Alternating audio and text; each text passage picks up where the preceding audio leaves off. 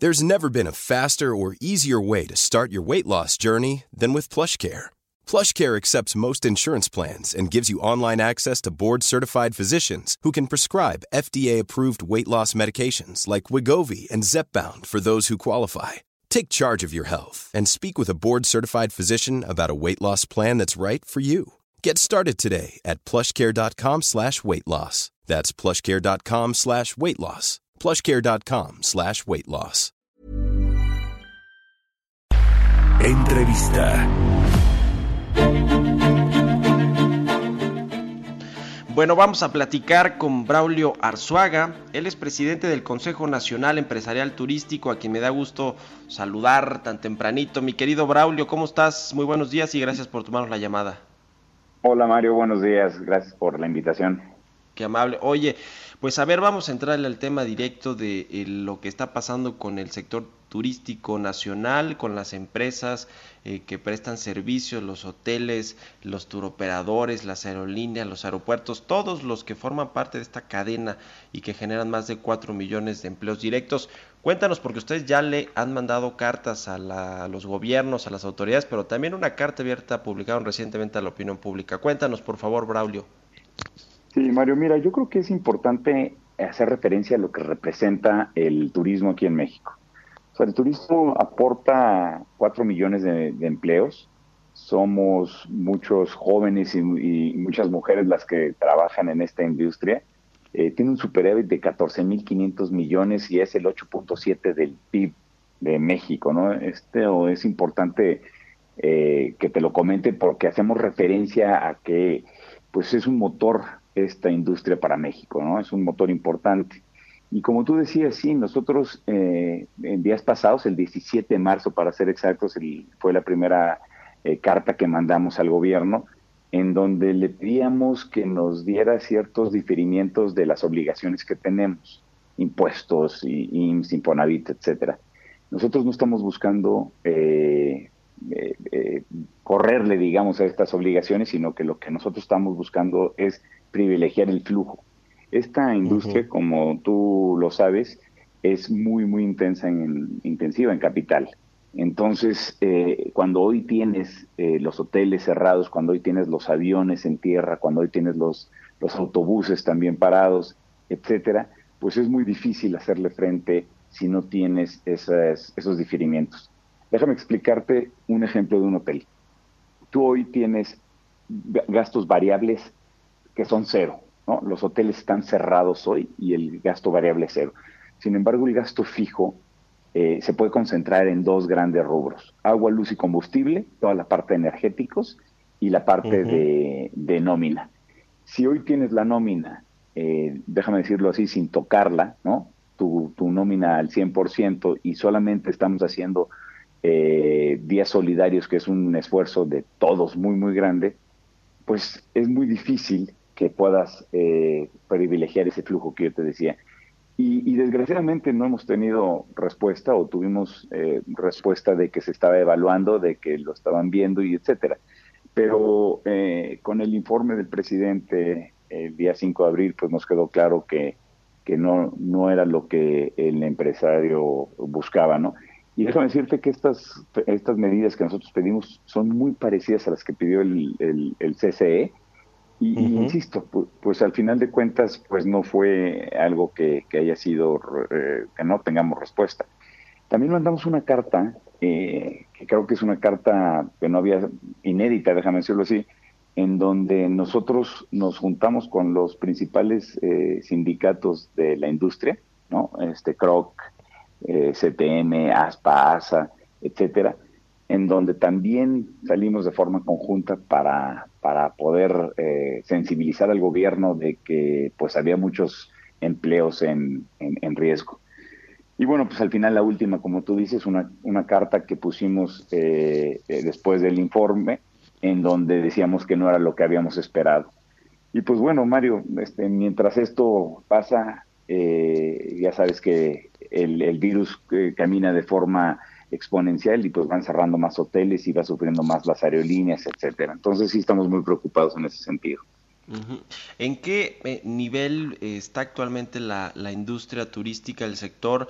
Eh, me, refiero no solo a la ocupación, por ejemplo, hotelera, pero eh, qué porcentaje de, la actividad se sigue desarrollando y hasta qué, hasta cuándo esperan que va a, pues, a lograr comenzar a reactivarse, porque cuando sabemos de estos datos del empleo que presentó el IMSS este fin de semana, pues los dos estados más golpeados fueron Quintana Roo y Baja California, que son dos estados turísticos completamente. ¿Y qué, y, qué comparativos también harías tú, Braulio, con respecto a la crisis eh, sanitaria que tuvimos en el 2009 por la influenza?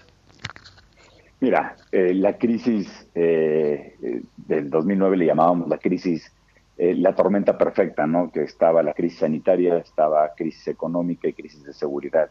Bueno, yo te diría que esto es nada comparable. Esto es muchísimo más grande, muchísimo más, más grande. Mira, como ejemplo, en Cancún hay 34 mil cuartos cerrados hoy. En Riviera Maya hay 42 mil, en Cabo 20 mil y en Riviera Nayarita hay 12 mil. O sea, ahí te estoy diciendo 108 mil cuartos cerrados. La ocupación promedio, eh, según una encuesta que hicimos en el CENET, es de 9%. Eh, en el 2009, eh, pues teníamos ocupaciones de 5, 6, 10%, pero la tuvimos durante 10 días, 5 días. Hoy hay hoteles importantes cerrados. el ejemplo que yo siempre doy, y es un ejemplo de nuestra compañía, es el presidente intercontinental de Polanco, ese hotel eh, en 45 años nunca había cerrado sus puertas. Hoy tiene dos semanas cerrado. Eh, y todos los hoteles que están ahí en Campos Elíseos, ¿no? Entonces, es, es, es una crisis sin precedente eh, y que va escalando de manera exponencial. Eso es bien importante. Mira, en el WTTC, yo, yo estoy participando en la llamada semanal del WTTC, son los miércoles.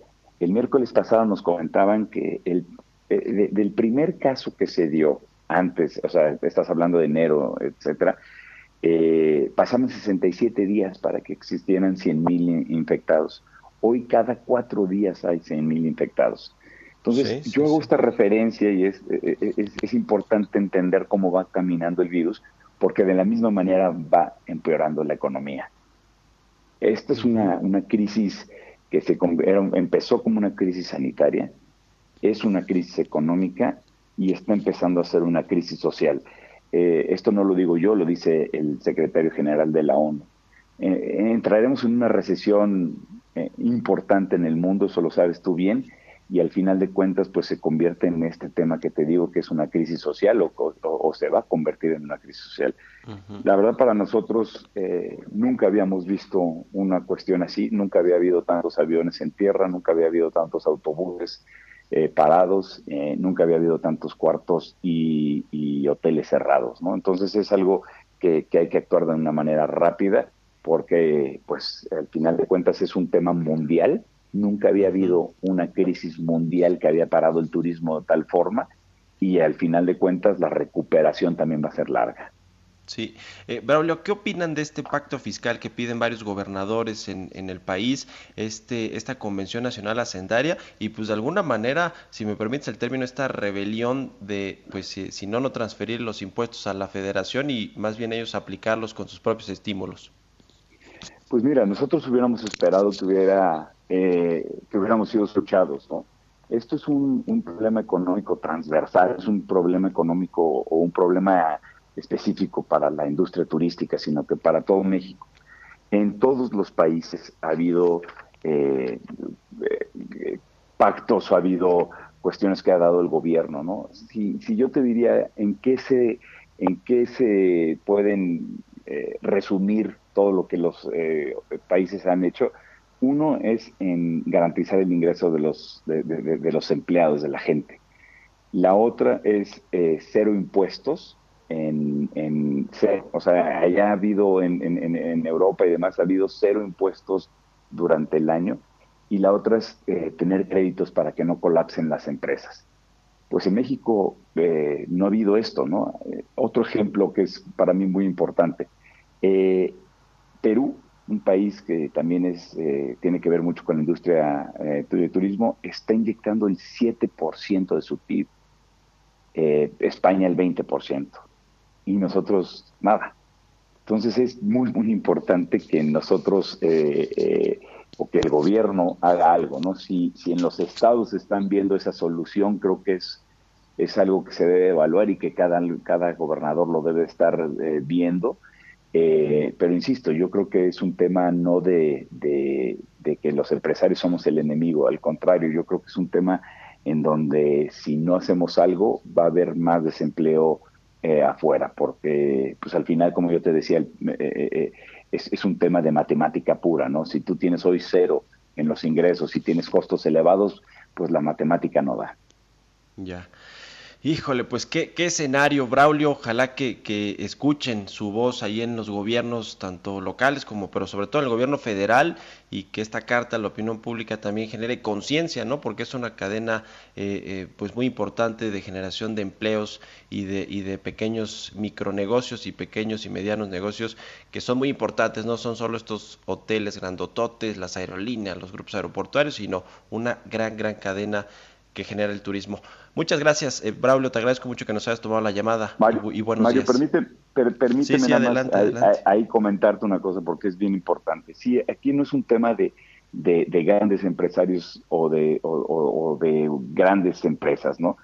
Como tú decías, hay 450 mil eh, compañías chicas de menos de 10 personas que viven de turismo. Y esas 450 mil eh, empresas eh, tienen una cadena de valor de 65 mil millones de dólares.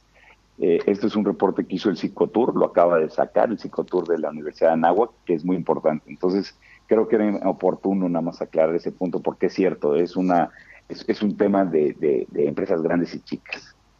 Y sobre todo muchísimas chicas. Te agradezco, Braulio Arzuaga, presidente del Consejo Nacional Empresarial Turístico, que hayas estado aquí con nosotros en Bitácora de Negocios. Muy buenos días. Mom deserves the best, and there's no better place to shop for Mother's Day than Whole Foods Market. They're your destination for unbeatable savings, from premium gifts to show-stopping flowers and irresistible desserts. Start by saving 33% with Prime on all body care and candles. Then get a 15-stem bunch of tulips for just $9.99 each with Prime. Round out Mom's menu with festive rosé, irresistible berry chantilly cake, and more special treats. Come celebrate Mother's Day at Whole Foods Market.